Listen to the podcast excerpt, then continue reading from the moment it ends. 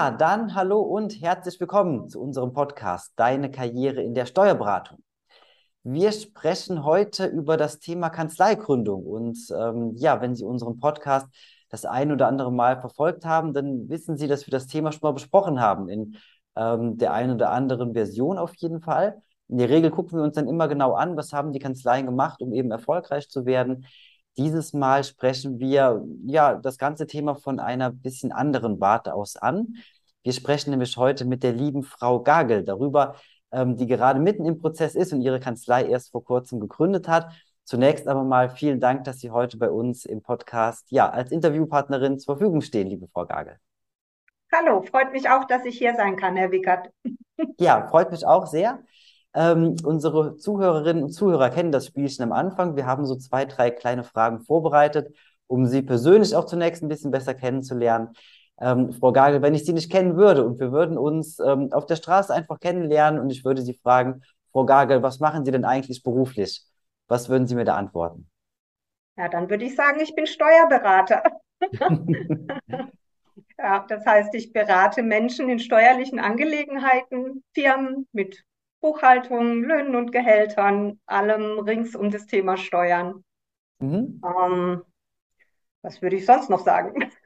ich bin 53 Jahre alt, habe heiratet, habe zwei Kinder. Ja, genau. zwei Super. erwachsene Töchter inzwischen schon. okay, aus dem, aus dem Gröbsten also raus. ja, genau. Super. Ja, dann ähm, eine Frage zum Lieblingsbuch, die stellen wir immer sehr gerne. Haben Sie denn ein Lieblingsbuch? Ich habe kein spezielles Lieblingsbuch, eher so Schriftsteller, die, die mhm. ich ganz gerne lese. Also dann zum Beispiel ähm, Per Anhalter durch die Galaxis von mhm. Douglas Adams und ähm, Terry Pratchett, wenn das bekannt mhm. ist. Also ich mag gerne so Geschichten, ähm, wo unsere Welt aus einem anderen Blickwinkel betrachtet wird. Also die ja. Welt, in der wir leben. Genau, sind ja auch sehr, sehr bekannt, muss man sagen. Also ähm, hat ja eine entsprechende Fanbase gefunden, diese, ähm, diese Art von, von Büchern. Kann ich sehr gut nachvollziehen, muss ich sagen.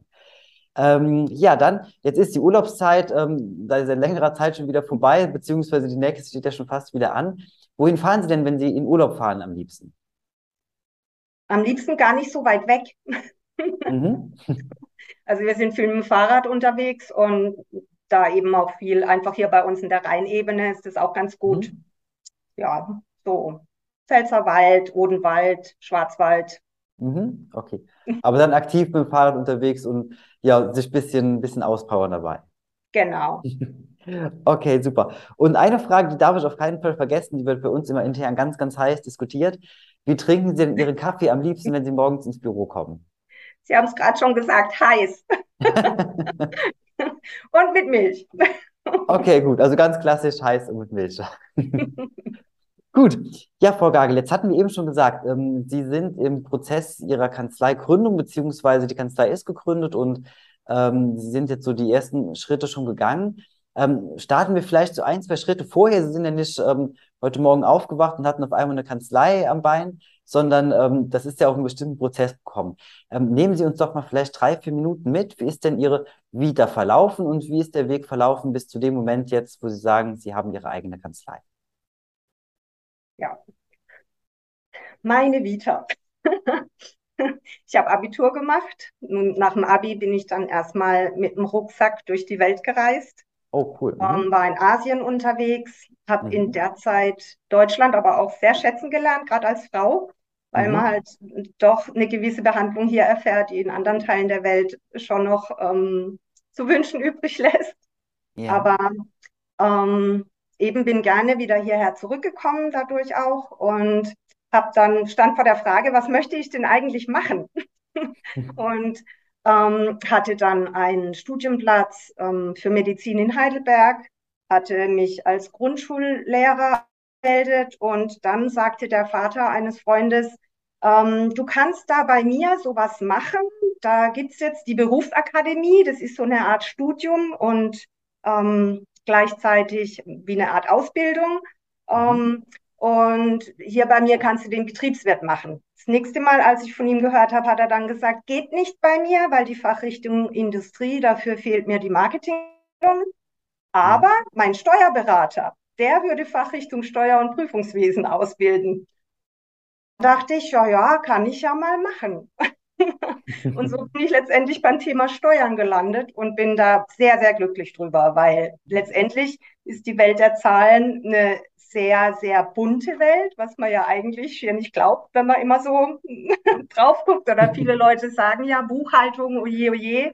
Mhm. Aber ist ja nicht so. Also ist ja direkt spannend, das ganze Thema.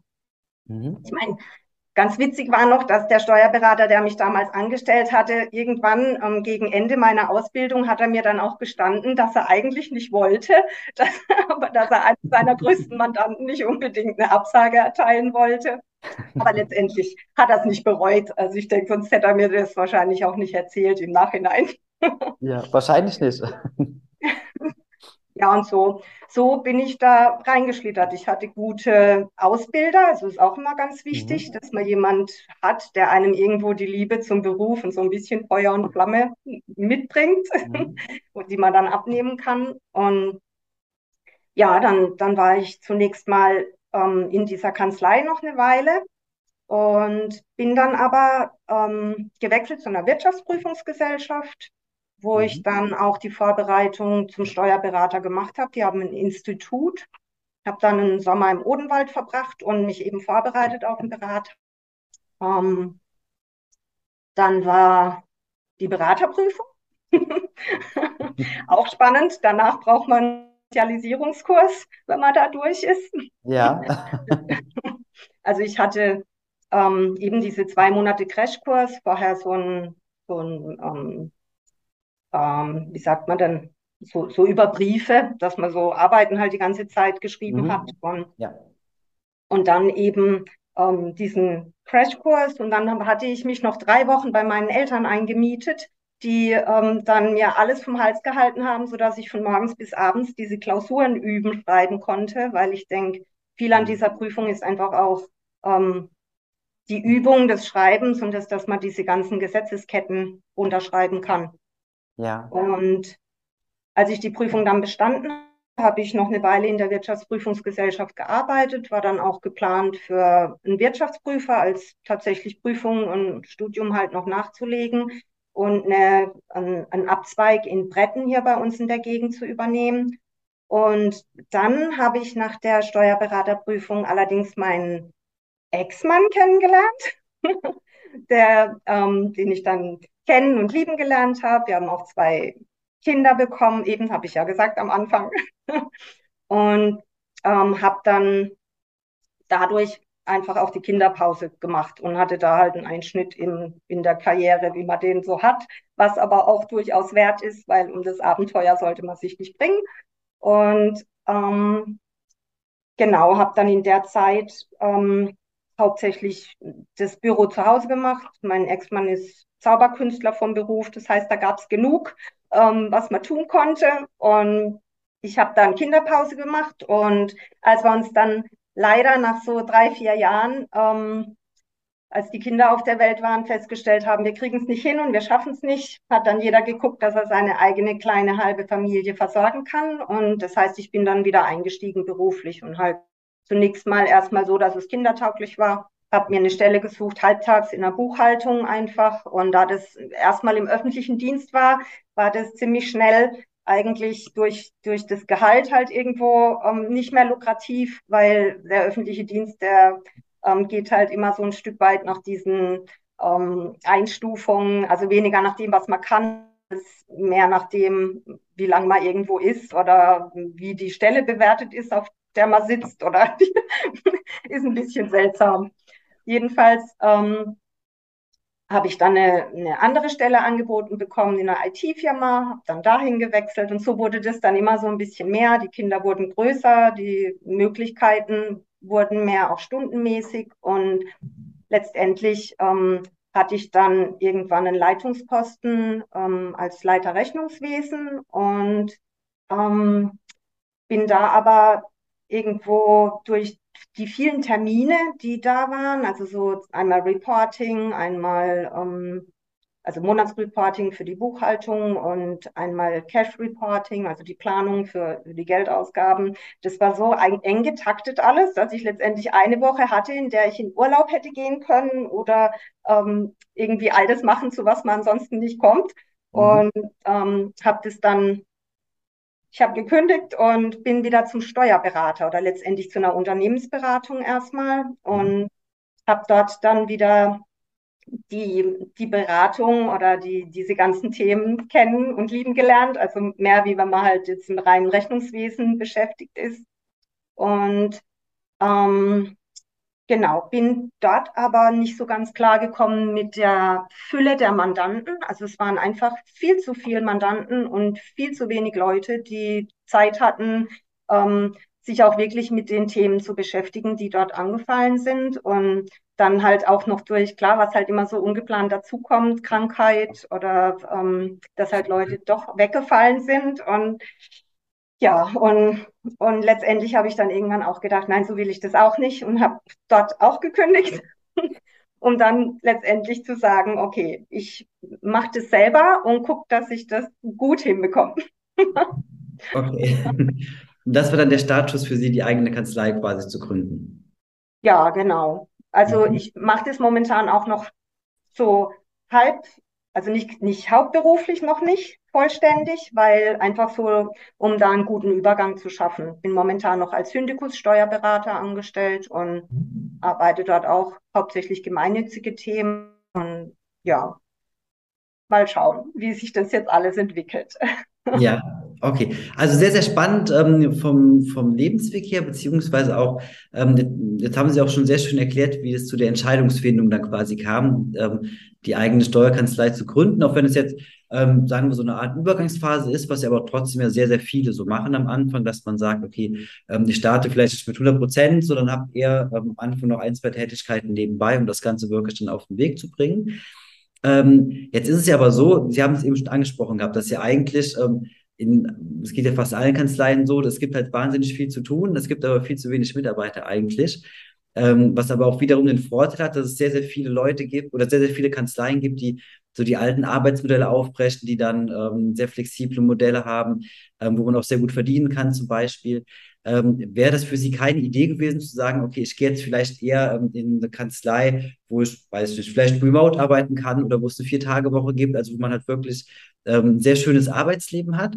Ähm, was war für Sie da wirklich der Punkt zu sagen, okay, ich gehe jetzt in die eigene Kanzlei, ähm, ich nehm, übernehme jetzt halt hier die komplette Verantwortung?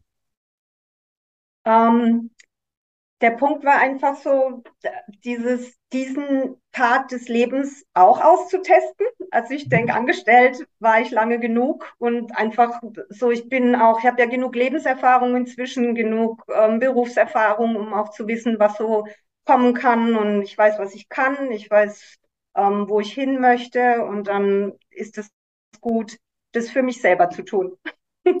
so, das, das war eigentlich der, der letztendliche Grund dafür. Oder auch wirklich bestimmen zu können, ähm, wie viele Mandanten habe ich, so dass die zufrieden sein können, dass, dass das alles gut abgedeckt ist, auch wenn selber mal das Thema Arbeitnehmer dann dazu kommt, dass das alles passt. Und mhm. also das sind auch so letztendlich so die, die Ziele, die ich ja habe. Also dass irgendwo ein ein schönes, abgerundetes Arbeitsleben ist oder auch ein Arbeitsalltag ist. Weil Arbeiten grundsätzlich Spaß macht. Ja, sollte es zumindest, sollte es zumindest. Ja, super, nee, kann ich sehr, sehr gut nachvollziehen. Ähm, und dann ähm, haben Sie sich dazu entschieden, die Kanzlei zu gründen. Ähm, nehmen Sie uns doch einmal so ein bisschen in den Prozess mit rein. Wann war für Sie so das erste Mal die, der Gedankengang, okay, ähm, es könnte vielleicht Sinn machen, eine Kanzlei zu gründen, bis zu dem Moment, als Sie wirklich da gestanden haben und hatten jetzt Ihre eigene Kanzlei ähm, unter Ihren Händen quasi? hm.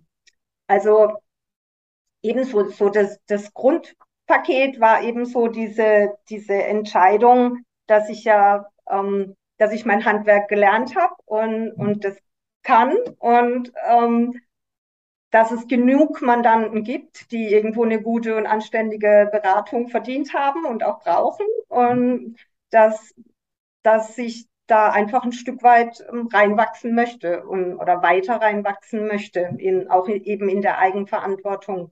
Und dann kam eben noch ähm, so diese Idee mit, mit meinem Partner halt zusammen, der so diese ganzen Digitalisierungsgeschichten relativ gut kann. Da bin ich jetzt noch, bin ja 70er Jahrgang. Ich bin ja, da habe ja erst angefangen. Ich meine, ich habe ja noch mit, mit Lochkarten gearbeitet quasi. Aber ich meine, ich habe mich schon auch dran gewöhnt an diese ganzen digitalen Geschichten, aber er ist da trotzdem einfach viel fixer und viel, also es macht es halt leichter, einfacher dann, wenn man da jemand an der Seite hat, wo man weiß, das funktioniert auch gut und ähm, und dann kam da so diese Idee, eben auch gemeinsam eine Berufsausübungsgesellschaft zu gründen und da auch einen Mehrwert für die Unternehmen die dann bei einem in der Praxis sind oder Kanzlei sind, zu schaffen, weil eben dieses ganze Thema Digitalisierung da sehr gut angepackt werden kann oder könnte. wir haben eine Vorabanfrage bei der Kammer gestellt, also Berufsausübungsgesellschaft. Ich weiß gar nicht, ob das Thema ansonsten so bekannt ist, mhm. aber ähm, es gibt eben die Möglichkeit als Steuerberatender oder auch für die Rechtsanwälte gilt das auch, aber steuerberatende Berufe, dass sie eben auch in einer Berufsausübungsgesellschaft geführt werden können.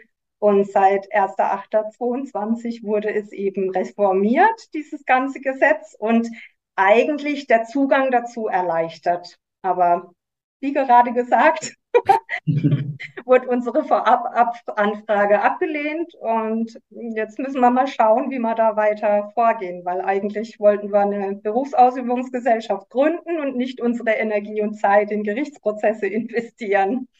ja, ja. man tun sich momentan noch schwer, da irgendwo einfach auch aufzumachen und zu sagen, ja, das geht. Wahrscheinlich ist eine gewisse Angst davor da, dass einfach ähm, dieser geschützte Beruf so ein bisschen aus dem Rahmen fallen würde oder eben nicht mehr geschützt wäre.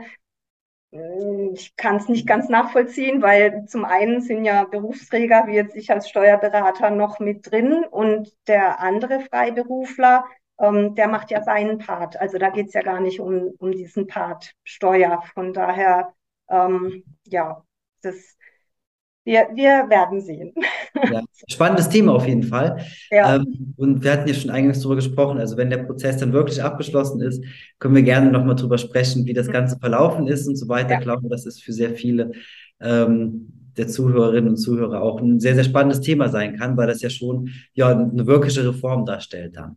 Ja. Genau. Aber lassen Sie uns doch mal in den Prozess reingehen, wenn, ähm, als Sie Ihre Kanzlei dann gegründet haben, wirklich.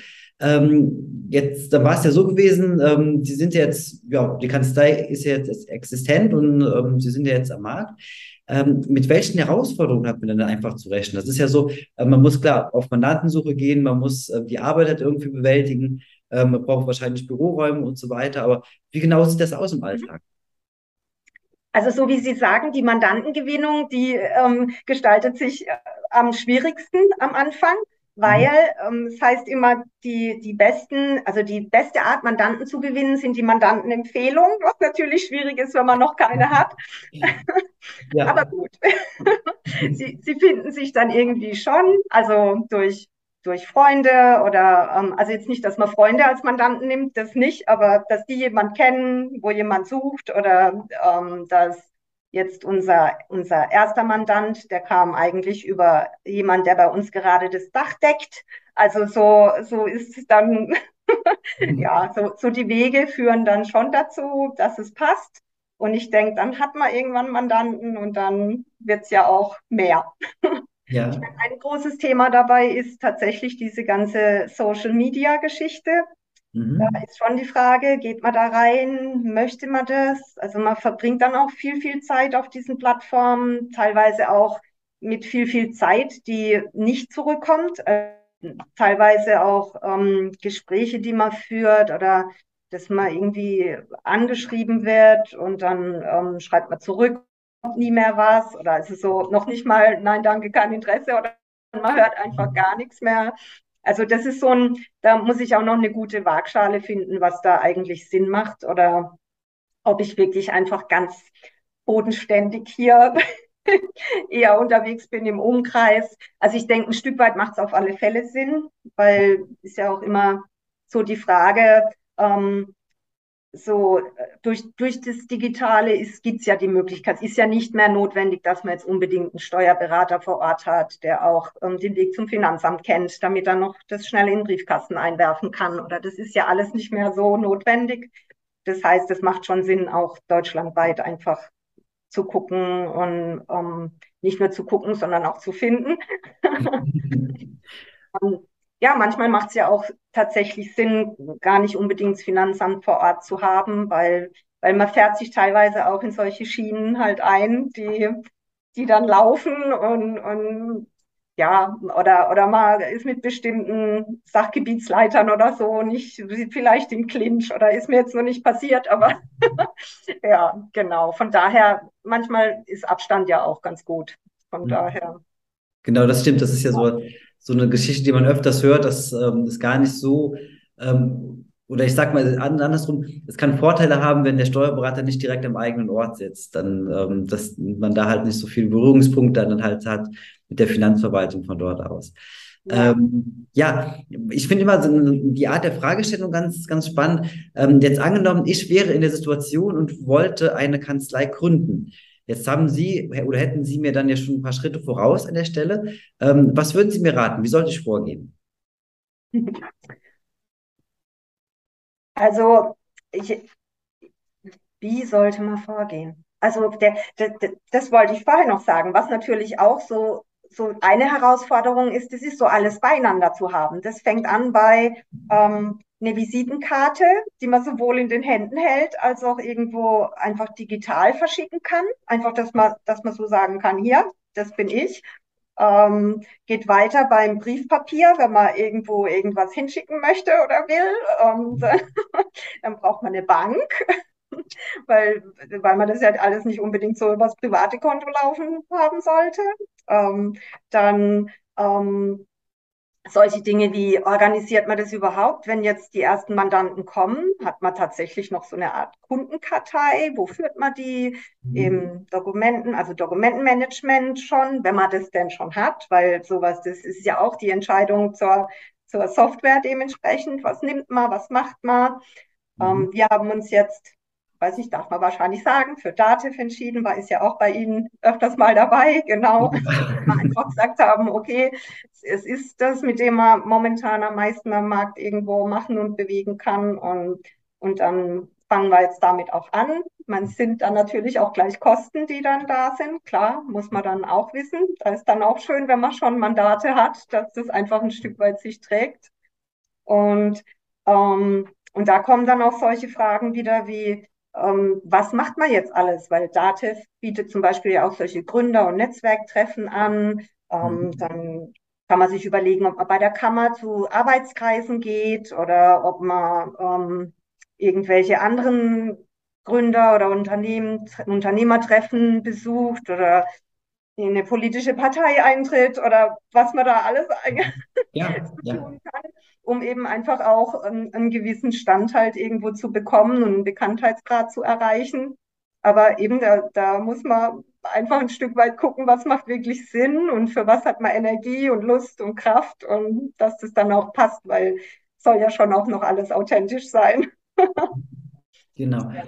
Aber sehr spannend. Also es sind ja schon mal eine ganze Menge ähm, am Punkt, wo man sagen muss, okay, das, ähm, wie Sie gerade eben gesagt haben, man muss die Sachen beieinander haben und ähm, natürlich auch Entscheidungen treffen, die dann halt ähm, jetzt nicht nur von heute bis morgen gelten, sondern halt wie jetzt so eine Software oder wie man die, die Dokumentation macht oder das Dokumentenmanagement macht. Ähm, das sind ja auch schon Sachen, die halt mit einer relativ langen Perspektive dann ausgerichtet sind. Ja. Haben Sie da ein entsprechendes ähm, Vorgehen, dass Sie sagen, okay, ähm, wir machen das jetzt erstmal nur für ein Jahr oder für, ähm, für Open End oder gucken Sie da aufs Budget? Machen Sie so ein Bauchgefühl? Wie genau geht man da vor in so einem Moment? so momentan noch so ein bisschen nach Bauchgefühl, was am besten ist. Also, wo wir auch schon zwischendrin gesagt haben, oh, das müssen wir anders machen, weil sonst finden wir das ja gar nicht mehr. Oder wie, wie hält man da Sachen nach? Oder ähm, schon allein diese Terminierungen und dass, dass man Termine nicht verpasst und oder denen halt dementsprechend folgt. Und ähm, ich meine, ist, ist ja klar, Früher hat man das alles schön auf einer Liste und hat abgehakt. Ja. Jetzt ist ja alles schon ein bisschen, bisschen einfacher eigentlich, aber man muss es halt einrichten, dass es dann dementsprechend auch kommt und die Sachen aufpoppen und ja, aber, aber ja, ich meine, es ist ja, wenn man das von Anfang an ordentlich und vernünftig strukturiert und aufsetzt, dann ähm, sollte das auch gelingen. okay, super. Ja, ähm, jetzt hatten Sie uns eine ganze Menge schon, ähm, schon erzählt über, über den Weg, wie Sie jetzt gegangen sind und ähm, ja, welche Fallstricke dann im Endeffekt zu beachten sind. Ähm, wie soll es denn noch weitergehen? Jetzt, dann schließt sich langsam auch so ein bisschen der Kreis unserer, ähm, unseres gesamten Gesprächs. Ähm, welche Ziele haben Sie denn jetzt, beziehungsweise wie haben Sie die nächsten, ähm, die nächsten ja, Wochen, Monate, Jahre geplant mit Ihrer Kanzlei? Haben Sie ja so ganz konkrete Ziele oder sagen Sie einfach, Sie lassen das alles mal auf sich zukommen? Ähm, konkrete Ziele? Ja, also der, der in einem guten Tempo die Kanzlei gut aufstellen und gut aufbauen, sodass wir dann zufriedene Mandanten haben und die gut beraten sind, dass in so in den nächsten Jahren dann so zwei, drei Mitarbeiter eventuell auch dazukommen, ähm, mhm. die verantwortungsvoll, eigenständig auch arbeiten können und ähm, auf die man sich verlassen kann. Und auf der anderen Seite, die dafür auch wissen, dass sie ihren Feierabend haben, ihr Wochenende haben, ihren Urlaub nehmen können. und also eben das alles ein Stück weit gesund aufzubauen, dass es ähm, mit einer guten Auslastung eine gut aufgestellte Kanzlei einfach ist. Ja, nee, das hört sich also sehr, ähm, sehr durchdacht an und ähm, glaube, das ist als, als Benefit, muss man ja heute schon fast sagen, ähm, dass man Urlaub nehmen kann, nur pünktlich in den Urlaub kommt, äh, in, den, in den Feierabend kommt. Das ist ja schon fast ähm, ja, ein großer Zusatznutzen, den es nur ganz selten gibt noch aktuell in der Branche. Ja, das ist wahr. Ich meine, da haben wir ja aber auch den Vorteil, dass wir ja sagen können, äh, ähm, wir nehmen bis dahin an und nicht mehr. Also mhm. ich denke, das ist schon ähm, bei gewachsenen Kanzleien insofern ein bisschen schwierig, da ja auch viel mehr Arbeit in den letzten Jahren dazu kam, mit denen keiner unbedingt gerechnet hat. Also wer hätte Überbrückungshilfen berechnen muss und noch ähm, Jahre danach Endabrechnungen machen muss und ähm, da sich irgendwo durch Dinge kämpft, mit plötzlich alle mit Kurzarbeit beschäftigt sind. Und also das war einfach nicht absehbar. Ja. Oder ja. auch die Grundsteuerreform als solche, das sind ja oder Transparenzregister, also diese ganzen zusätzlichen Arbeiten, die da auch von der Überwachung her dazugekommen sind. Mhm. Ähm, wenn man einen gewissen Mandantenstamm hatte, war das ja plötzlich eine explodierende Zusatzarbeit, mit denen keiner gerechnet hat. Ich meine, es ja. kann natürlich immer passieren, man weiß ja nie, was kommt, aber man, so, wir können ja jetzt von vornherein das langsam aufsetzen. Ja, das ist der große Vorteil dann. Ähm, zumindest, wenn jetzt keine umfassenden Änderungen noch mit dazukommen, die man dann auch noch bewältigen muss. Dann. ja, Frau Gage. Langweilig wird es uns bestimmt nicht. das bestimmt nicht. Dafür ist das die falsche Branche, glaube ich. ja, ähm, ich möchte mich sehr bei Ihnen bedanken, ähm, dass Sie uns Rede und Antwort gestanden haben jetzt in, in unserem Gespräch, in dieser Podcast-Folge. Ich glaube, das waren ein paar sehr, sehr spannende Einblicke ähm, sowohl halt in dem Prozess, wie es dazu gekommen ist, dass sie ihre Kanzlei gegründet haben, aber halt eben auch in den Gründungsprozess selbst. Und wünsche Ihnen da auf jeden Fall weiterhin alles Gute für. Ähm, ja. können sehr, sehr gerne Ihre Kontaktdaten für Mandanten oder potenzielle Mandanten und Interessenten gerne in den, in den Show Notes unter der Folge nochmal mit veröffentlichen, dass man da wirklich auch mit Ihnen da konkret ins Gespräch gehen kann. Ja, und wünsche Ihnen natürlich weiterhin alles Gute, viel Gesundheit und ähm, wer weiß, vielleicht hören wir uns an anderer Stelle dann nochmal. Vielen Dank auf alle Fälle. Sehr gerne.